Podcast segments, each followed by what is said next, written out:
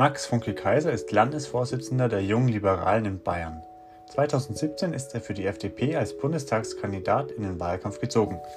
Ob er dies 2021 wieder tun möchte, wie er die Politik für junge Menschen gestalten möchte, sowie über Gründer- und Rentenpolitik sprechen wir mit ihm heute in der 45. Episode von Politik Punk.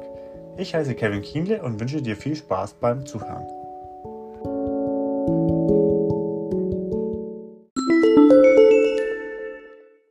Hi, ich bin Janik von Politik Punk und seit kurzem kannst du den neuesten Podcast direkt in dein Postfach erhalten. Völlig kostenlos und ohne weitere Werbemails. Melde dich noch heute ganz einfach unter politik-punk.com an und verpasse keinen Podcast mehr. Hallo Max, schön, dass es nun doch geklappt hat, wenn auch zwangsläufig unter anderen Bedingungen. Jo, freut ja. mich auch. Freut mich auch. Tatsächlich andere Bedingungen eigentlich geplant, aber ja, geht ja so auch. Wir hatten unser Interview ja vor Ort geplant, was ja nun leider nicht stattfinden konnte, da du Kontakt mit einer positiv getesteten Person hattest. Kommen wir also gleich mal zur aktuellen Corona-Politik der Bundesregierung. Was hältst du denn davon und was könnte man noch besser machen? Also zunächst, ich hatte jetzt keinen direkten Kontakt. Ich hatte einen, also, ja, also ich hatte meine Corona-Warn-App, die hat angezeigt einen Kontakt mit niedrigem Risiko. Ähm, deswegen habe ich mich auch äh, Anfang der Woche dann, weil ich äh, da sehr vorsichtig sein möchte, in äh, freiwillige Quarantäne begeben, wie viele andere unserer bayerischen Delegationen, die beim Bundeskongress waren, äh, auch. Ähm, und habe dann ja sehr, sehr lange auf mein Testergebnis gewartet. Aber das ist dann äh, die Corona-Strategie auf Landesebene. Du fragst ja wegen Bundesebene. Ähm, ja, na, also grundsätzlich am Anfang war es sehr, sehr wichtig, dass man da ähm, sehr geschlossen auch agiert und äh, schaut, dieses Coronavirus äh, in den Griff zu bekommen. Viele wussten auch nicht, wie, wo geht die Reise hin. Aber äh, es ist immer die äh, Situation so, dass der Staat immer den Freiheitseingriff begründen muss, niemals andersherum. Ähm, und deswegen ist es sehr, sehr wichtig, dass es auch äh, eine Partei gibt, das, was äh, wir auch und die Bundestagsfraktion versuchen, auch immer zu sagen, es ist sehr wichtig, beziehungsweise das Wichtigste aktuell, dass wir die Ausbreitung des Coronavirus stoppen. Aber ebenso wichtig ist auch, dass wir die Freiheitsrechte, die wir als äh, Bürgerinnen und Bürger dieses Staates haben, auch nicht komplett unter den Teppich kehren. Deswegen ähm, bin ich am Anfang durchaus da auch mitgegangen, auch mit den äh, Ausgangsbeschränkungen war ich auch einer äh, derjenigen, der das sehr, sehr früh auch gefordert hat, weil wir nur so eine sehr krasse Ausbreitung stoppen konnten. Allerdings eben dann auch mit einer sehr entsprechenden äh, Lockerungen dann auch äh, in, den, in den Wochen darauf. Äh, das ist in diesem Umfang nicht passiert. Äh, viele Dinge sind äh, nicht gut gelaufen, aber grundsätzlich kann man, denke ich, der Bundesregierung, die ja ähm, selber gar nicht so sehr der Krisenmanager ist, sondern eher die Bundesländer und vor allem auch Jens Spahn, wie ich finde, ähm, durchaus zu Beginn vor allem ein gutes Zeugnis geben. Danach hat man dann eher versäumt, auch zu gegebener Zeit wieder den Leuten mehr und mehr Freiheiten zurückzugeben. Ähm, Wenn es für dich in Ordnung ist, würde ich aber gerne auf die Landespolitik eingehen. Natürlich.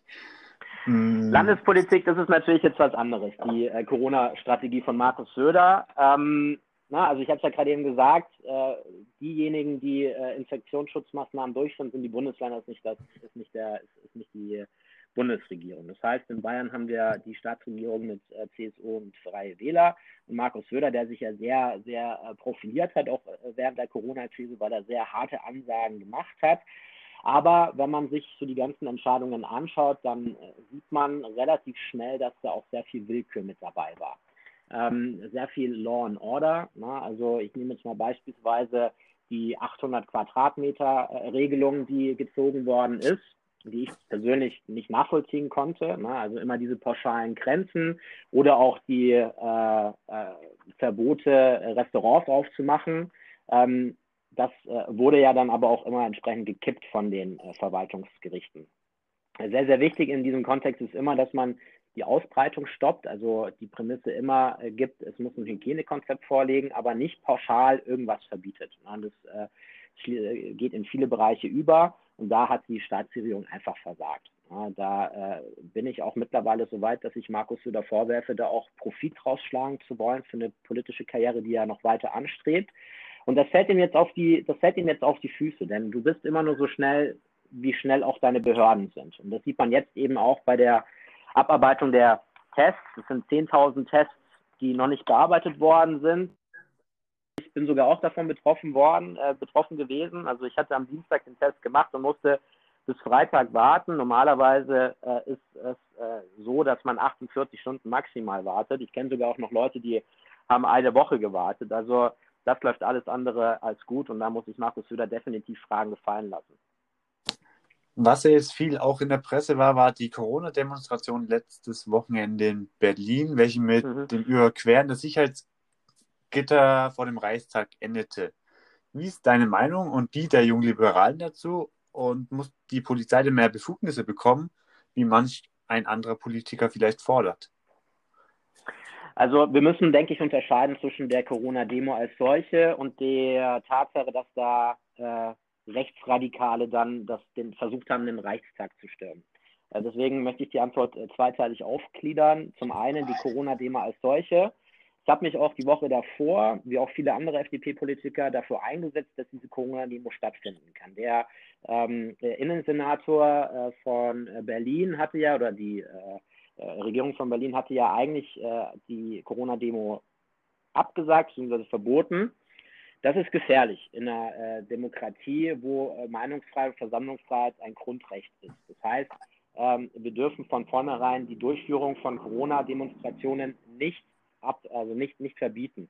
Unter der Prämisse allerdings, dass diese Corona-Demonstrationen wie viele andere Demonstrationen auch äh, mit entsprechenden Hygienebestimmungen durchgeführt werden, mit Abständen, mit Mundschutz, ähm, damit da keine Gefahr läuft, dass sich das Coronavirus ausbreiten kann. Es sind ja auch andere Demonstrationen, beispielsweise zu Weißrussland, auch mitunter von jungen Liberalen in Bayern äh, geplant, durchgeführt worden, wo ja diese Bestimmungen eingehalten worden sind.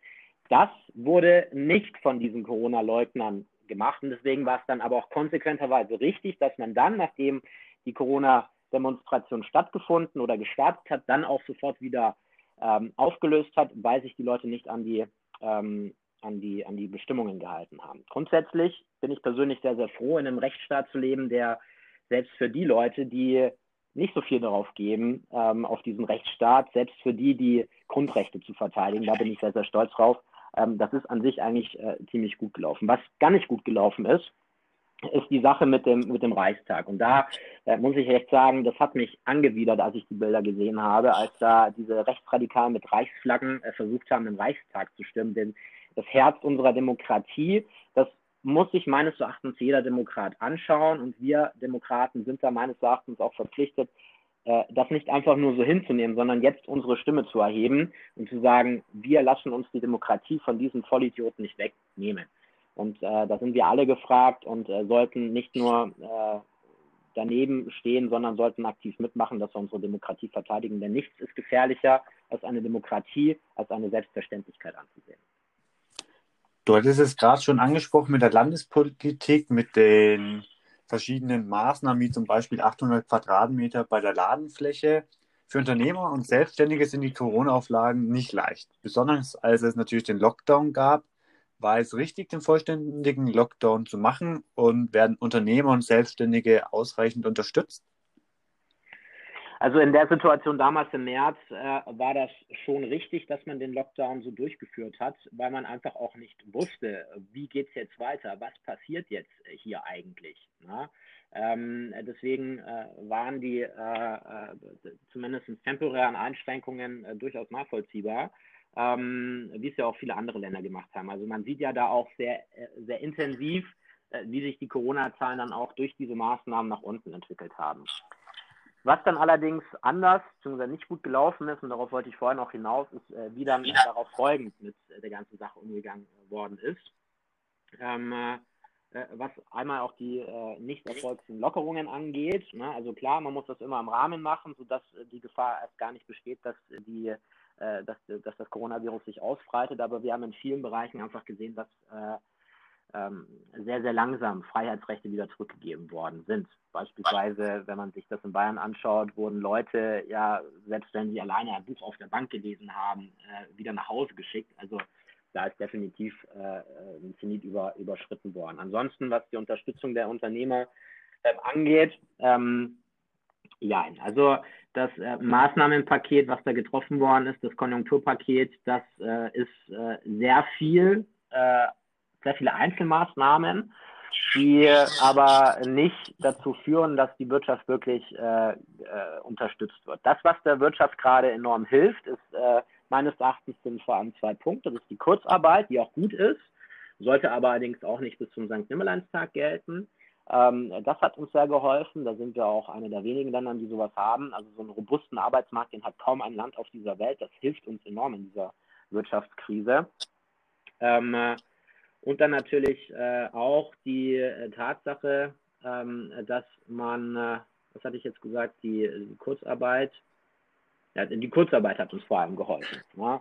Ähm, aber so Sachen wie die äh, temporäre Mehrwertsteuersenkung, äh, die sind Strohfeuer gewesen. Also ich bin persönlich ein Freund von der Senkung der Mehrwertsteuer, aber ähm, das nur für ein halbes Jahr, das ist ein unglaublicher bürokratischer Aufwand.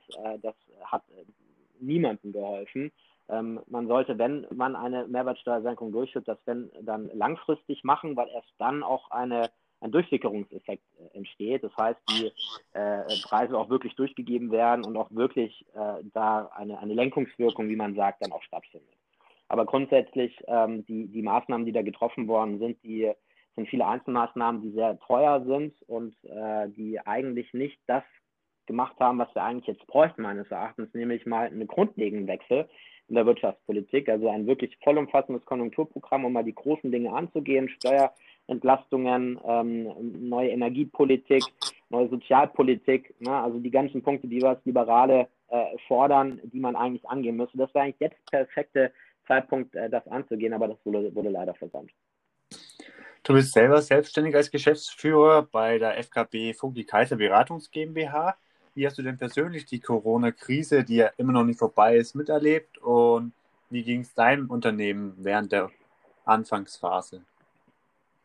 Jo, also ich bin selbstständig. Ich äh, bin einmal äh, Immobilienverwalter, dann habe ich noch eine Abrechnungsfirma und eine Immobilienverwaltung.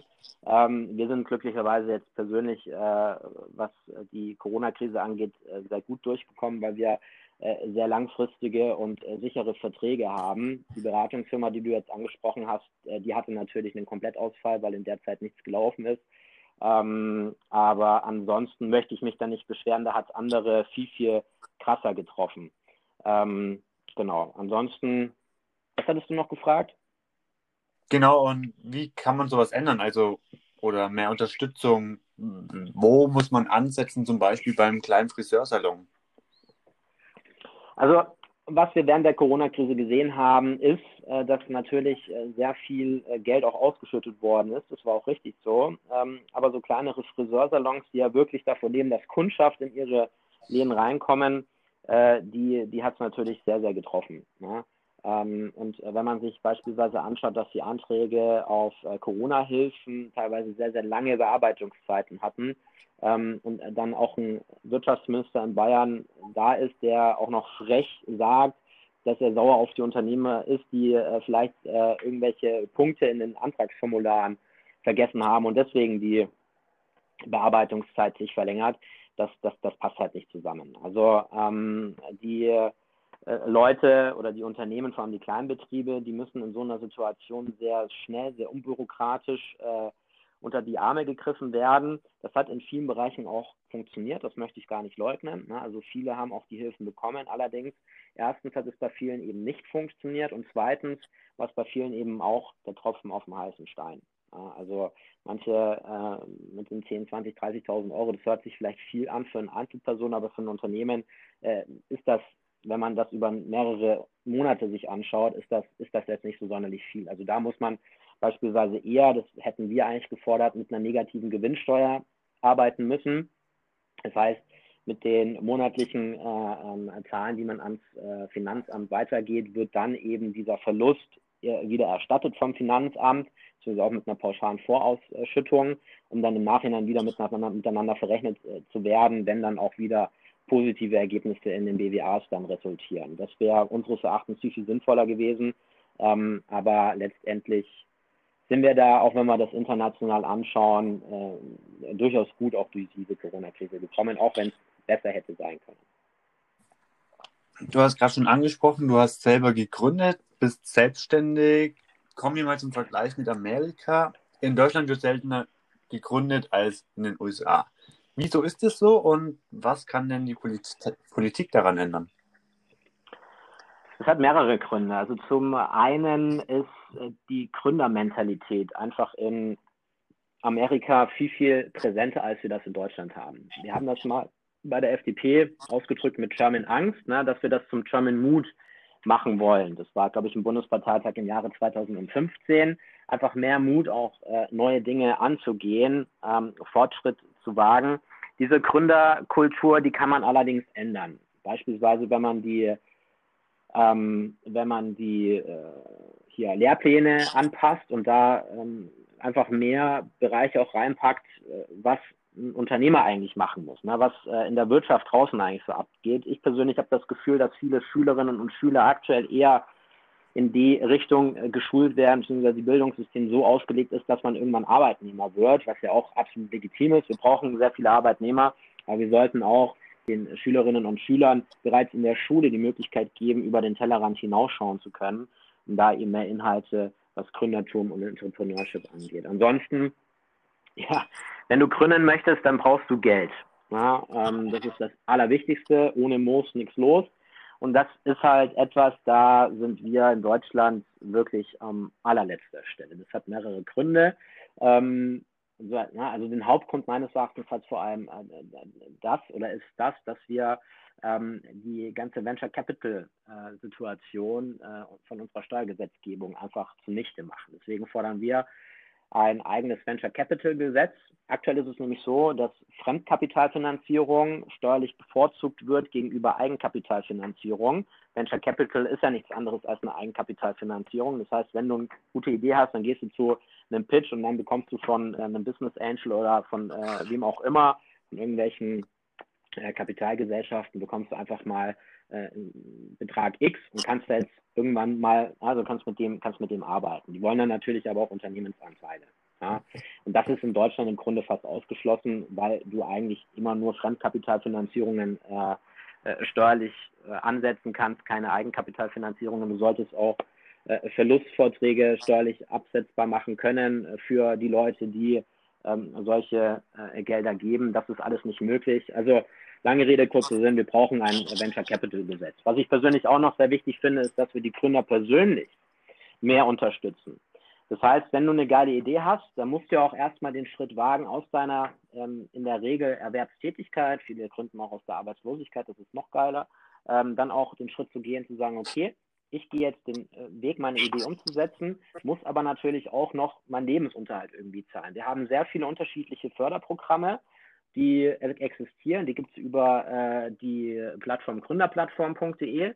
Aber ehrlicherweise sind das so unglaublich viele unterschiedliche Förderprogramme. Äh, da hat keiner mehr einen Durchblick. Ich persönlich würde sagen, wir kappen einfach alle Förderprogramme seitens des Staates, das sind sehr viele staatliche Programme, und machen einfach einen Gründer-BAföG. Das heißt, wenn du dich entscheidest, ein Unternehmen zu gründen, dann bekommst du wie, wenn du ein Studium machst, bekommst du ein Gründer-BAföG und kannst da einfach äh, über ein, zwei, drei Jahre hast du vom Staat äh, garantiert einen Betrag, den du bekommst, ne, wenn du das beantragt hast und das genehmigt wurde und dann kannst du eine, deine Idee umsetzen. Das wäre beispielsweise auch noch eine Idee, wo ich äh, denke, äh, die, was dazu beitragen kann, dass wir mehr Unternehmen in Deutschland gegründet bekommen. Wäre das dann aus deiner Sicht ein unabhängiges BAföG von deinem Verdienst oder von deinem Ersparten oder davon abhängig gemacht? Also nachdem wir ja auch elternunabhängiges BAföG fordern bei den Studierenden, äh, wäre das natürlich auch ein BAföG, das äh, äh, unabhängig von der Einkommenssituation der äh, Eltern äh, durchgeführt werden sollte. Ähm, was äh, Gründer angeht, die älter sind, da muss natürlich durchaus auch geschaut werden, welche Vermögenswerte noch vorhanden sind. Aber grundsätzlich gilt immer so wenig Bürokratie wie möglich.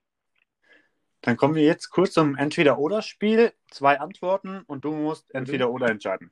Ganz easy. Gerne. Subkultur oder Hochkultur? Boah, eher Subkultur, ist ein bisschen chilliger. Bier oder Champagner? Bier. Ich trinke äh, zwar gerne Champagner, aber äh, noch lieber trinke ich Bier. und zwar bayerisches Bier. Kneipenabend oder Restaurant? Oh, kommt drauf an, aber tendenziell bei mir tatsächlich äh, eher eher Restaurant. Selbstständig oder Angestellter? Na, wenn du mich fragst, in diesem Fall äh, selbstständig. Jamaika oder Schwarz-Gelb? äh, da kriegst du keine Antwort. Äh, ich sage nur, es geht um die Inhalte, nicht um Machtoptionen. Wandern oder Radfahren? Äh, ich mache beides gerne, aber tatsächlich wandere ich sehr viel mehr. Also wandern. Digitaler oder Vor-Ort-Parteitag? Da muss ich ausholen. Wir als Julis Bayern haben jetzt den ersten wirklich großen virtuellen Landeskongress durchgeführt. Das heißt, äh, ja, äh, digital, aber äh, es ersetzt keinen Präsenzlandeskongress. Also beides, sorry. Wie groß war euer digitaler Parteitag? Äh, sehr groß. Also wir haben mehr Leute als bei einem normalen Präsenzlandeskongress gehabt. Eingedockt waren zu den Hochzeiten 330 Leute um den Schlag. Also, also schon krass. eine Menge. Ja, ziemlich. Bei einem normalen Landeskongress in Präsenzform in Nürnberg, also da, wo du herkommst, hatten wir letztes Jahr im Oktober, das war unser letzter Präsenzlandeskongress, hatten wir 250 Personen. Also dieser digitale Landeskongress im April, den wir durchführen mussten, weil wir äh, den Corona nicht machen konnten, der war nochmal um, um 80 Leute mehr äh, der größte Lager, den wir jemals durchgeführt hatten. Dann kommen wir zur letzten Frage. Schwaben oder Bayern? Bayern. Gut. Dann Politik Punk hat sich zum Ziel gesetzt, Politik einer jungen Zielgruppe zu erklären. Wie kann das die Politik schaffen, dass auch mehr junge Menschen wieder das Interesse an der Politik gewinnen? Da sprichst du oder da, da, da rennst du bei mir offene Türen an. Also ich werde ja auch nächstes Jahr, also sofern meine Partei das auch möchte, ich muss erst noch gewählt werden, für den Bundestag antreten, ich habe mein Kampagnenvideo auch schon veröffentlicht. Ich möchte die Politik für die junge Generation machen. Ich möchte Anwalt der jungen Generation sein, beziehungsweise nicht nur ich, sondern auch die vielen anderen jungen Liberalen, die in ganz Deutschland äh, antreten und zwar komplett ideologiebefreit. Na? Ich finde es äh, gut, wenn man, ähm, und es ist essentiell, dass man ähm, sich äh, politisch engagiert, aber man sollte nicht äh, auf populistische Phrasen reinfallen. Wie stelle ich mir das persönlich vor? Also wir brauchen vor allem zwei Punkte beziehungsweise drei Punkte, äh, die wir angehen müssen, um die Interessen der jungen Generation wieder in den Mittelpunkt zu bekommen. Denn aktuell ist es leider so, dass die ganzen Entscheidungsträger in Berlin in Wahlperioden denken und die Politik für die Altersklasse machen, die einfach prozentual bzw. absolut am meisten zu den Wahlen gehen. Und das sind nun mal die ältere Generation. Das heißt, die junge Generation hat ein eigenes Interesse, die Politik zu wählen, die die Interessen für sie auch in den Mittelpunkt stellt. So, ganz konkret, äh, Thema 1, Generationengerechtigkeit.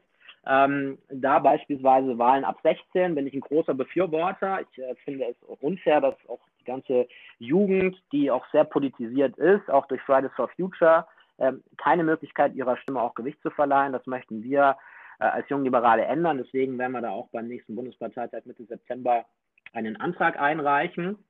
Wir müssen äh, endlich auch die Digitalisierung vorantreiben in Deutschland. Also das hatten wir schon 2017 gefordert, ist aber leider immer noch aktuell. Sehr schöner gewesen, wenn es nicht mehr aktuell gewesen wäre, ist aber immer noch aktuell.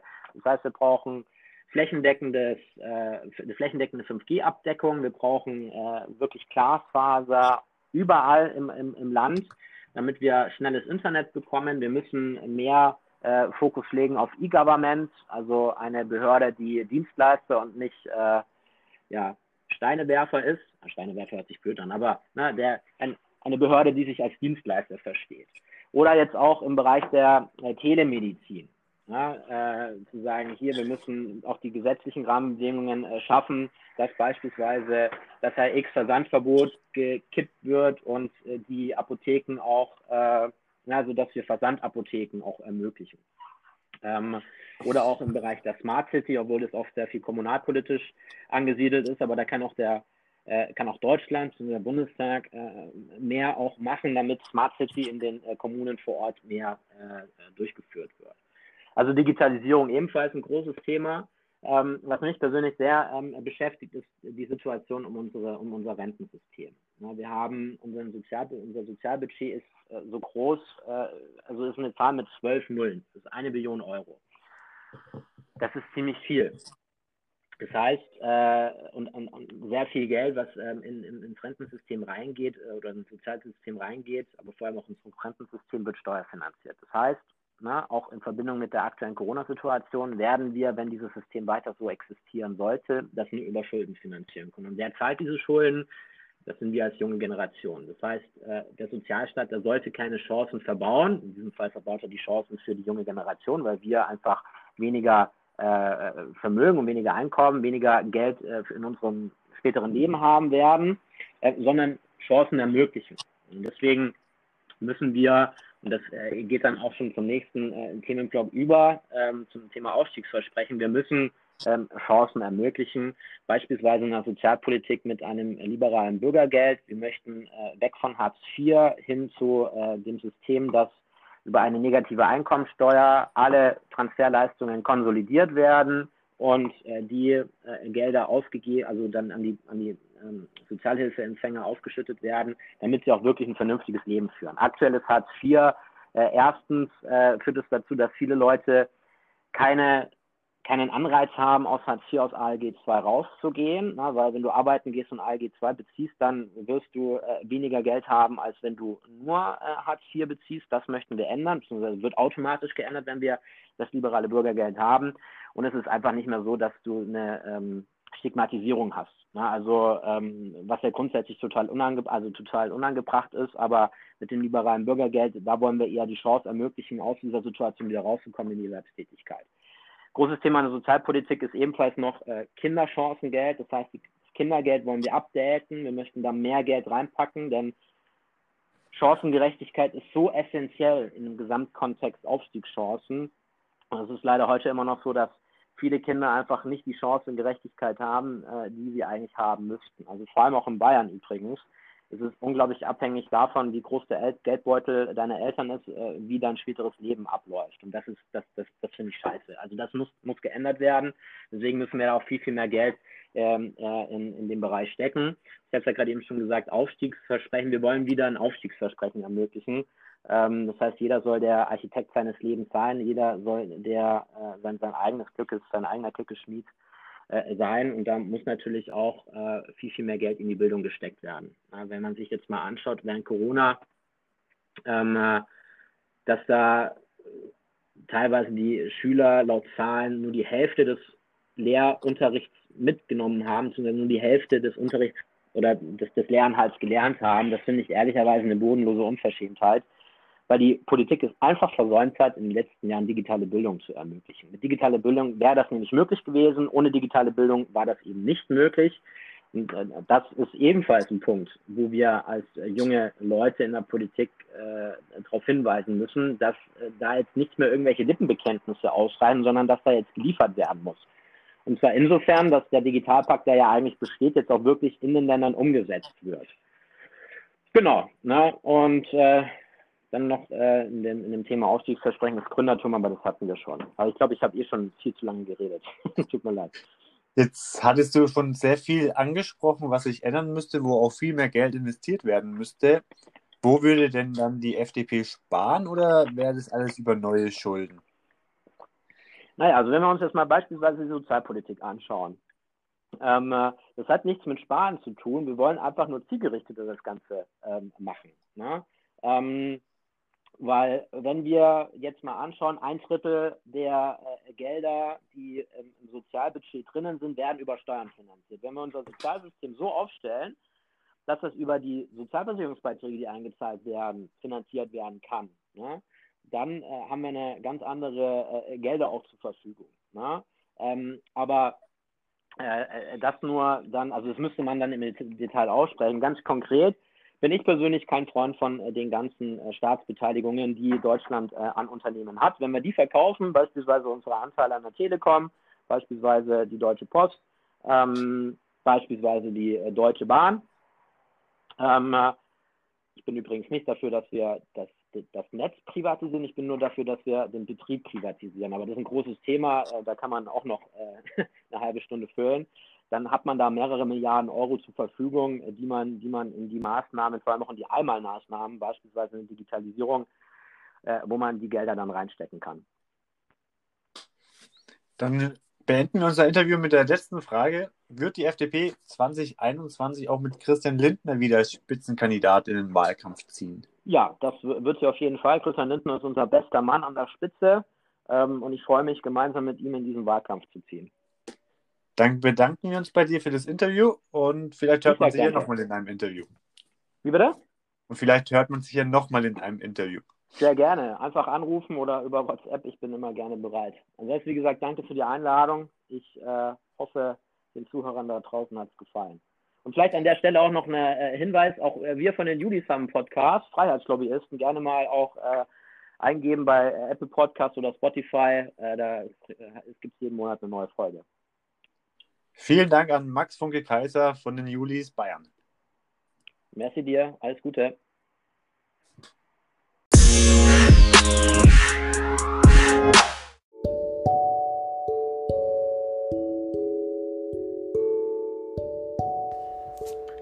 Wenn dir diese Episode gefallen hat, freuen wir uns, wenn du sie mit deinen Freunden teilst.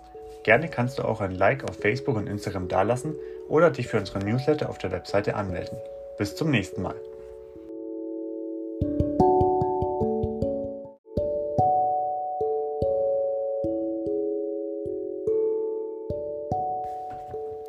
In der 50. und letzten Episode für 2020 ist der alte, neue Stadtrat Michael Ziegler von der SPD zu Gast. Wir sprechen über die aktuelle politische Lage, Kultur, noch mehr Kultur und natürlich Kultur. Wir wünschen dir viel Spaß beim Zuhören.